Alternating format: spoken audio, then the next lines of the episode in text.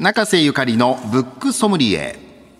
本のエキスパート中瀬さんにこれだというおすすめの一冊を紹介していただきます。さあ今日の一冊は何でしょうか？はい今日は新書をご紹介したいんですけど、えー、黒黒沢はゆまさん黒沢はゆまさんという方が書かれた「世界史の中のやばい女たち」という、はい、ちょっと、えー、面白いタイトルの本なんですけども、はい、黒沢はゆまさんは今注目の歴史小説家の方で、えーまあ、いろんなあのなぜ戦う男は少年が好きなのかとか、うん、戦国まずい飯とかあの劉邦の宦官とかいろんな著書がある方なんですけどもその方がものすごく分かりやすい文体で、うん、世界史の中のやばい女たちを書こうということになったのはそもそもその人類史の中でねまあ、強い男はヒーローとこう言われても、うん、こうなんか手放しで、あの、英雄視されるんですけども、なんか強い女はなんか魔女と呼ばれてきたっていうかね、そのちょっと恐れられてるみたいなような存在で、あんまりこう、絶賛するというよりは、魔女的なものとか悪女的なものとか、あの、その強さゆえに迫害されてきたみたいな部分もあるわけですよ。だからまあ歴史っていうのはどうしても男性中心に作られてきたんですけども、その裏にあの隠されてきた魔女と呼ばれたてしまったような女たちの実実の顔というか実際の顔はどうだったのかとかあとまああの、まあ、ナイチンゲールは魔女とは言われてませんけども、うん、やっぱりこうああいうクリミアの天使みたいな感じで言われてきたナイチンゲールは本当はどういう人だったのかとかそのいろんな有名な人日本人がよく知っている人も出てくれば初めて知る人も出てくるっていうことことあの最初はもうあのアーサー王の円卓の騎士のような話から魔女のラグネルの結婚っていうところから始まってそれでえっとこれ第一章超大事ですね、はい、超大事、ここの、うん、この第一章がこのなんかこの作品の始まりにふさわしいですよね。はい、ふさわしい。一番、はい、私はなんでこの人物を選んだかっていう、ある種のなんかこう、意思表明みたいな。ですよね。第一章ですよね、はいはい、ここにその答えがあるんですけど、まあ、女性が一番大事にしていることは何かみたいな質問があって、うん、そのそれにあの答えなければいけないということでいろいろ探してた答えがこのテーマこの本のテーマにもつながるっていう仕組みになっていて、ねはい、このまあ、あの、魔女ラグネルの結婚の話から始まって、まあ、アステカの王国を滅ぼした女で、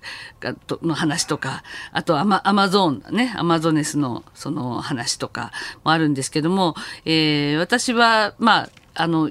有名なところでジャンヌ・ダルクのことが出てくるんですよね。はい、まあ、フランスを勝利に導いて、でも、あの、それ、それがためにまあ魔女として火あぶりにされてしまったジャンヌ・ダルク、まあ、それこそ魔女と呼ばれてしまったわけですけども、うん、でもそれは本当にナポレオンがかつてその女と戦争は素人こそ恐ろしいという言葉を出したらしいんですけども、まあ、でもその素人のパワーとやっぱり神からこう啓示がを受けて戦ったジャンナルクの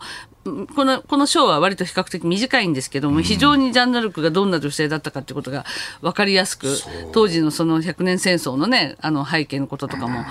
すっとこう入ってくる形で書いてくれていて、非常に歴史好きとか、あと、まあ歴史がちょっと疎いというか苦手な人も、あ、こういうことがこうだったのねっていうことが分かるように書かれているんで、すごくその各章それぞれに魅力的に仕上がっています。すこの黒沢はゆまさんという方は、すごくなんか僕が勝手に思ってる歴史小説家のイメージとは違う語り口調の書き方をこの本ではされてるなって、はい、すごく熊谷さんも読んでて分かりやすかった。面白かったでしょ。ですこういう話をもっと授業で聞きたかったな確かに授業にこんなこれこういうのテキストにしてくれたらもっと入りましたよね、はい、100年戦争が何だったかとか、うん、そうですななんでかっていうとやっぱなんかやっぱりこう人間味がみんなあるんですよね。そうなんですその人間味は特に今回は女性としての人間味というか、持って生まれた女性としてのやっぱり避けて通れない部分みたいなことをちゃんと書いてあるんですね。はい、ちょっとこう勇気をもらえるようなシーンもありました。ですね。うん、あとまあなんかもう一見やっぱり怖いっていうか復讐に燃える、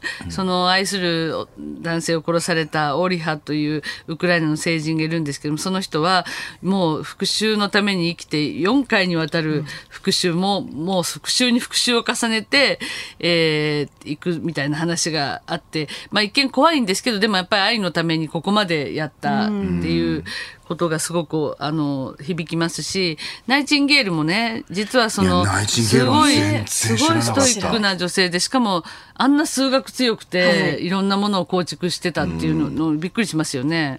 う。ん、なんかナイチンゲールって本当にもう僕ちゃんと考えてみればナイチンゲールの伝記読んだことない人間だったなと思って、はいはい、クリミア戦争のなんかちょっとランプを持ったなんかイラストぐらいでしか知らないわけですよ。イラストが有名でね。イメージと全然違いましたね。そうそう全然違いましたよね。こんなにあのしっかりした素晴らしい女性だったっていうことがあのまあ本当にこの人はそのただただただその患者さんたちに天使のような笑顔を向けてみんなからはあの天使だ天使だって言われたっていうそういう優しいだけの女性では全然なくてむしろ本当すごいいろんなあのシステム構築したりとか素晴らしいことをやっぱりやり抜いているのでかつも決めたら揺るがないという、うん、あのブルトーザーみたいな、はい、そうなんです。猛烈な女性であるという、まあ、ある種冷徹な天使っていう書き方をしてましたけども、いやすごいんですよね。これは全ての女性がなんかこう今男社会っていうと語弊があるけどそういう中で生きていく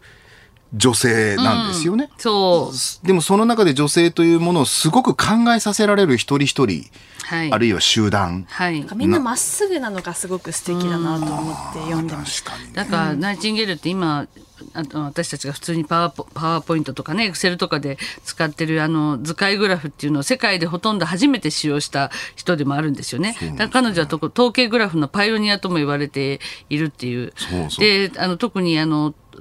あ系統図って知られるグラグラフっていうのはナイチンゲールが作ったものだとかね。そういうそ思わず語りたくなる。そうそう語りたくなる。すごいんだよナイチンゲールみたいな感じで語りたくなる。はい。そういう女性です。まあちょっとねこのこの中の誰に共鳴するかはこう 10, 10人出てきますから。でそそれで結構強烈な悪女と言われている中国三大悪女と言われているような人も出てくるし、あのまあ残忍な女兵士が出てきたりとかいろいろろあるんですけどもでも必ずこれあのどこかではその重ねられるというか自分をあとこう持って帰る勇気みたいなものをなんかいただける本であってでしかもその歴史のことが頭に世界史のことがねあの頭に入ってくるという非常にお得な本になっています。はい、はい、えー、黒沢はゆまさんの新刊世界史の中のヤバい女たちは定価858円税込みで発売中です。日本放送のすぐ近く三省堂書店有楽町店ではハッピーで紹介した本が特集されている特設コーナーもありますんでぜひご覧ください。そしてこのコーナー中瀬ゆかりのブックソムリエはポッドキャストでもいつでもどこでも何度でも聞くことができますんで日本放送のポッドキャストステーションほか各配信サービスでもご利用ください。えー、今日の放送内容は月曜日の午後6時にアップされますんでねそちらでもどうぞ。以上中瀬ゆかりのブックソムリエでした。